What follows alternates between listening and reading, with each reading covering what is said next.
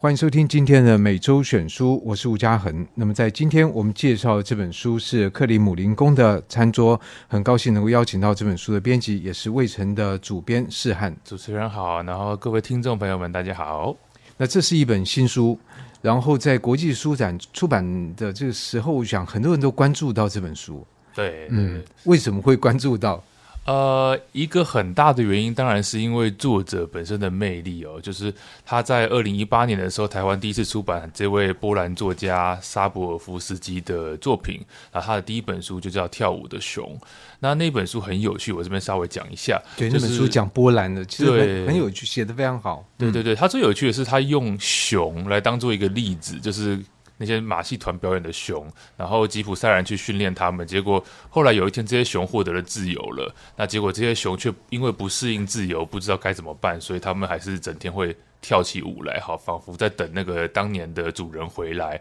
教他们该怎么做。那他其实用这个当开场，其实他在讲的是东欧的人民在脱离所谓共产主义之后，对新的自由民主不习惯的现象。所以他明明讲的是东欧，但是这样的一个现象，其实，在跨越地球另一端的台湾，哎，是啊，我这样就觉得，哎，是在讲我们吗？对，就是有一种，哎，的确会有一些人到现在还在缅怀，就是所谓当年的威权统治，当年戒严时代，或当年的什么什么。但是我觉得这个现象可能不止于你刚刚所说的缅怀而已。即使说站在反对的人，就像说有一句名言说：“你凝视那个黑洞久了，你自己也变成那个黑洞的，哦、是是变深渊，对对，变成它其中一部分。那即使说好像你。表面上站在这个威权的对反面，可是从你的思维、你的行为模式，其实都还是落在那种状况。更不要说很多人其实心中都有这种小警种在自我监控，对，对，对，自我监控。所以，我们也是某种程度跳舞的熊。对，没错。那。作者出了这本书以后，他发现这本书很意外的，竟然在台湾受到非常大的回响。就作者说，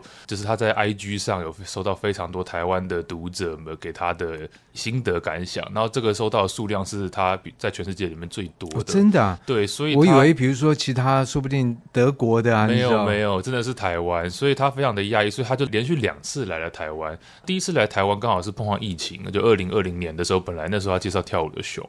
结果因为碰到疫情，国际书展取消，所以他就变成只在台湾有一些私下的行程。那所以一直等到今年，就是国际书展的时候，其实我们等于是台湾读者等了他三年。那这三年里面，他的书又多出了另外两本，包括今天要介绍的最新的这本《克里姆林宫的餐桌》。那所以他其实，在台湾累积了一定的读者。那所以有非常多的书迷都到现场去找找他签书。那这当然是这本书会有这样话题的第一个原因。那第二个原因当然是因为这本书刚好写的是俄罗斯，就是他用一个呃，我们之前前曾经介绍过《血色大地》，那那本书是用非常严谨，然后用非常感人的一个，是你可以说比较专业的方式去谈。呃，俄乌战争以前的历史，所以呃，他可能很多读者会觉得他太厚一本，或者是他太严肃、太硬。对，那这个克里姆林宫，书名已经告诉你，我没有要跟你轻松，是是没有要跟你轻松。可是克里姆林餐桌，还有你，如果你看它封面那个很美的插画的话，你就会知道啊，这其实是一个比较轻松。或者说比较好入口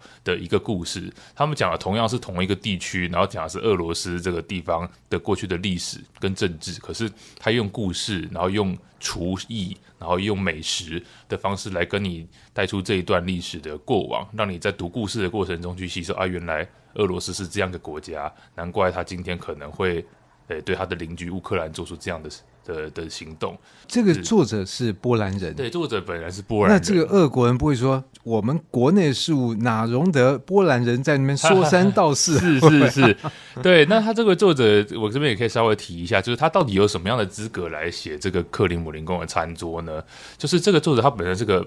波兰很有名的报道文学家，所以他其实。呃，例如说他的前一本书，就是在《跳舞的熊》跟《克里姆林宫的餐桌》中间有出一本叫《独裁者厨师》。那这本书他其实走遍了世界的三大洲，然后访问了非常多的，就是他他有他的办法去访问到一些你想象不到的人，例如说曾经帮伊拉克海山做过饭的厨师，或者是帮古巴卡斯楚做过饭的厨师，类似这样，或者是他真的也跑到亚洲来，他他对吃很有兴趣。对，诶，应该说他本身曾经当过厨师。那现在就要特别问一个，我想我们台湾读者都特别关心的问题，就他来台湾觉得台湾的食物如何呢？他最喜欢的、印象最深刻的食物其实是早餐店的蛋饼。蛋饼，对，就是波兰没有蛋饼吗？呃，波兰他说波兰没有这种早餐店，然后波兰的这些早餐吃起来的感觉也不一样，就是那种甜里面有有咸的感觉。他他的形容、哦、他说这个蛋饼是这样了，会不会是因为酱油膏？有可能，有可能。然后其实我们他他他来台湾的时候，我们带他吃了非常多各式各样的东西。他吃了呃广东菜，吃了台菜，然后也是去那个庙口，就是那我们带他去大逛大道城嘛，去那个庙口前面吃那些小吃。但是他说他印象最深刻的居然是早餐店的蛋饼。哇，不不过因为他本身有这个厨师的这个经验，所以他对于饮食的观察，我想跟一般的消费者会不太一样。是是是是，但是我觉得比较有趣的是，其实他不完全是为了吃好吃的东西在关注这些饮食，他关注的更多是是谁、什么样的人、什么样的文化在吃那个饮食。所以他没有关注，比如哎，蒋介石吃什么？有，所以这次我们有带他去看圆山大饭店。圆山大饭店里面有一些国宴的料理，然后也有一些相关的介绍，他对这个东西看得非常的有兴趣。所以你也一起同桌吗？对对对对对，哇，那你也不错，你也享受到了国宴的，呃，算是这样。但是重点是说，他希望透过这个饮食的料理来看背后，主要是政治跟历史。对，所以他就会去看说俄罗斯的饮食，俄罗斯他们到底在不同的时间点、不同的强人领导之下，他们吃什么，那怎么样？把这些食物，或把厨师料理本身都当做一种武器，或者是一种工具，这样来来达成俄罗斯本身的政治目的。所以这本克里姆林宫的餐桌就是在专门谈俄国的领导人的饮食。呃，不只是领导人，也包括民间。他这本书从俄罗斯的末代沙皇，就是那个尼古拉，哇，那个就一百年前的事情了。他的确是这本书就是谈了一百年，它里面有十八个章节，他用等于像十八道菜，就是一样一一道一道上菜的方式。那最早一道菜就是俄罗斯的最后沙皇，最新的一道菜呢，其实就是今天的普丁，还有像乌克兰这样的事情。它等于从一百年前的俄罗斯一路写到现在，那中间有经过像列宁啊、史达林啊，然后还有赫鲁雪夫啊，对，赫鲁雪夫，还有当然到后来的戈巴契夫，对，然后他都有办法去。串起来就是要么他访问到是克里姆林宫，就是俄罗斯的最高权力中枢的御厨，就是那种主厨。哎、欸，你这个御厨这个字就很有封建色彩。是是是，但这的确是在在那个脉络底下非常的适用。但有些时候他访问的则是民间的厨师，就是同时也让大家知道，就是哎，当那些达官贵人或者是领导人们在吃这些东西的时候，那平常民间老百姓在吃什么？对，比如说他访问了呃。俄罗斯发生过大饥荒，例如说乌克兰发生大饥荒，一九三零年代对，那他们的人吃人吃什么，或者是人吃人吗？诶、欸，他当然有有隐晦的提到这个事，okay, 或是他们如何用一些，例如说杂草啊、树根啊这些东西，他们也会拼凑出一些东西。欸、这不就是我们小时候听到这个，比如说文革还是什么中国大饥荒时候，吃树皮、吃草根，对，就会有一些非常克难的、难以想象的食物。对，那所以在这本书里面，这十八道菜是不是士翰跟我们分享你印象比较深的几道菜？作者怎么来写这些食物跟政治跟权力之间的关系？它很有趣，就是这本书它每一个章节最后都还附上食谱，它会告诉你某一道菜，他访问到的厨师跟他说那个菜是怎么做的。例如说，俄罗斯的末代沙皇尼古拉二世，他生前最爱吃的一道菜是一一道叫斑鸠面的菜。然后当时的俄罗斯的猎人都要为了它去找一种特定的斑鸠，然后而且他们还不能用枪去捕猎这种动物，怕这个枪弹伤害肉质，就对，或者是怕那个子弹的碎片留在肉质里面，然后让尼古拉二世吃到，对，这是他们不能就是容忍这样的事情，所以他们都要用人工的方式去捕捉这些鸟，对，然后听说就是根据作者读到的记载，这个这个安这个鸟肉非常的美味，可是后来因为这种鸟数量在欧洲越来越少，在欧洲是一种。濒临保育的生物，这样，所以今天的俄罗斯人或今天的欧洲人，基本上已经没办法复刻这道菜。可是，在他们观念里面，还是觉得这是一道美味吗？就是对，这是属于俄罗斯宫廷的美味。就像我们可能想到熊掌，就可能就在满汉全席里面有没有？我们没有吃过，也觉得哇，熊掌就想到了跟这个对，会会会有会有这样的概念。嗯还有就是一个有趣的点，就是除了菜之外，厨房这个空间本身或厨师这个身份本身也是作者着墨的重点。因为对作者来说，厨师是知道非常多事情的人。因为人们只有往往只有在吃饭的时候才会说愿意说真话，才会放松。因为特别是对俄罗斯这样一个总是公领域有非常多政治宣传或者所谓的谎言的一个地方，但是。作者的比喻很妙，就是独裁者永远没办法对两种人说谎，一种是医生，因为他的健康检查报告那个没有办法造假的。那第二种呢，就是厨师，因为一个人就算他可以骗厨师一阵子，他也不可能连续二三十年都假装吃他其实根本就不喜欢的食物。而且能够当这些人的领导人的厨师，第一个是他第一个非常信任嘛，对，因为不然的话我里面加一点什么东西，我长期把你的慢性中毒弄死，是那这个都是有可能的。没错，里面有一个非常有名的例子，就是史达林。大家可能以前都听过，就史达林是一个非常猜疑心非常重的一个人。嗯、那这个书的作者有访问到，应该是间接访问到史达林的主厨，因为史达林主厨当然已经过世，但他有访问到这个主厨的后代。他他就是在帮、欸。可是照理来讲，这主主厨回家应该口风很紧的、是是是，口风很紧的，但是。呃，他这个主厨本身其实也不像大家想象，只是个单纯的厨师，他本身也有军人跟党职的身份，这一在在苏联那样的一个国家，对，所以其实他后代的后，就是后后面隔了应该说两代吧，然后写写下来的回忆录，去拼凑那个主厨当年就是在史达林身边的样貌。那他就有提到，就是说，因为史达林非常猜疑诚信，所以他一定要有一批人帮忙他试毒。这很像中国的皇帝在吃，就是 吃菜之前要先有宦官帮他试毒。他史达林也真的在做这样的事，有时候甚至要主厨本人上场吃给我看。对，你上场先吃，对。然后那个人他当然绝对是史达林非常信任的一个人。不过我都觉得这种试毒其实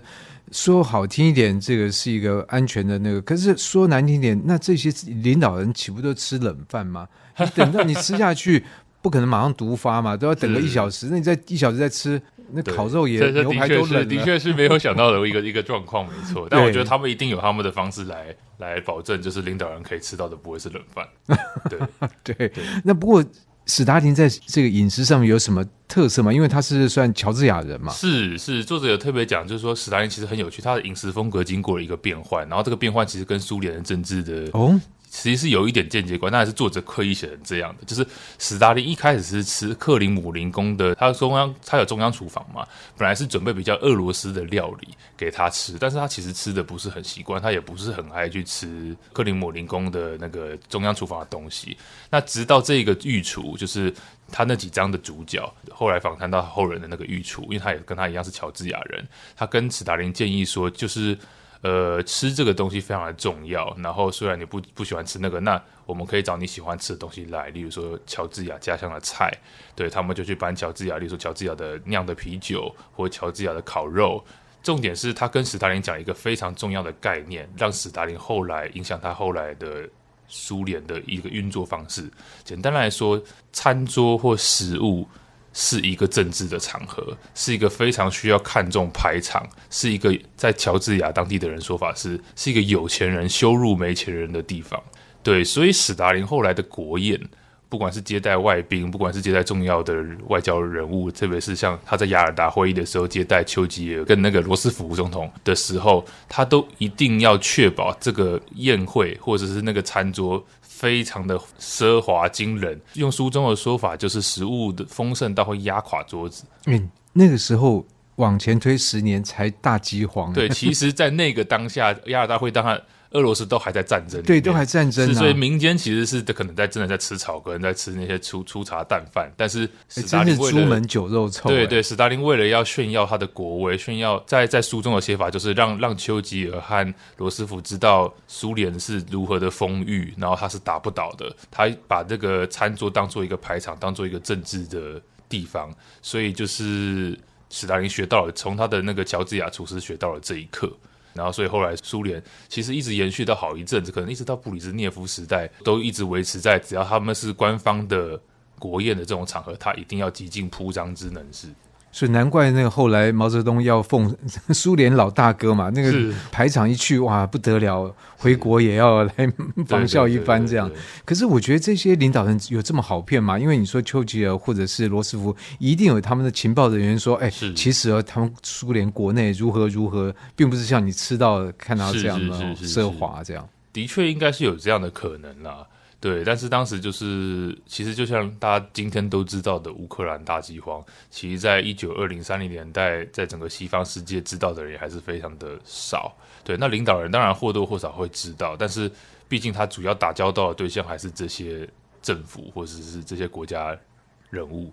对对，所以在这本书里面，透过这十八道菜，我觉得第一个，我们对于俄国了解，其实还是相当的，至少以我来讲，其实相当的、嗯、呃淡薄。这样，那对于他们的这个菜更是陌生，于是就可能会有一个比较唐突的问题，说：哎，俄罗斯有美食吗？因为那么冷的地方，然后在这个十八道菜有什么菜，士翰你有想要来复刻一下吗？呃，我这这刚好很刚好是本就是编辑本人厨艺不佳，但是我自己在看这本书的时候，其实很常看到饿肚子，哦、就是特别是那你不会想要做哪一道吗？是不，是我是不会，对，但是的确网络上那有没有最想吃哪一道？我最想吃的应该是他们有一道猪排。然后放上面是会放放上一些水果的，但是我不知道该怎么形容。对 对，大家就看书看书，对，大家可以看书，然后书里面都有附上食谱。然后重点是真的有读者去复刻了一些菜，我想一定有啊，因为你的食谱放在那边就是引诱大家说，哎，我要享受一下当苏联领导。是是，台台湾已经有读者就是在 IG 和脸书上分享，就是说他去去里面做了一碗，就是里面讲到甜菜汤。对，那个甜菜汤是当年苏联做给他们太空人第，因为他们不是第一个上太空的嘛，当时太空人加加林，对，加加林，他们他们那个厨师做给太空人加加林喜欢喝的那个甜菜汤，那台湾已经有读者在 IG 上做出来，然后也有把他的那个拍拍照拍下来给大家看，这样他说。所以你们那个为什么要办一个，比如说厨艺，不要说大赛了，就是说厨艺会师，大家就根据这套这这本书做一些菜，然后大家来分享，那说不定我做猪排，你也做猪排，那我们就来比较一下大家的口味，我也考虑看看，对 对对。对对对，哎，这样你又有口福可以想哎，是是是这样没错。所以在今天这个节目里面，我们就邀请了世汉，呃，魏晨出版主编来介绍这本克里姆林宫的餐桌。我想我们这样的一个轻松的气氛，应该可以让大家有点心动，甚至食指大动。嗯、那我自己也会哪天挑一个里面一道菜啊，做了出来给世汉来分享一下。好，非常期待。好，谢谢世汉，谢谢谢谢。以上单元由数位传声制作。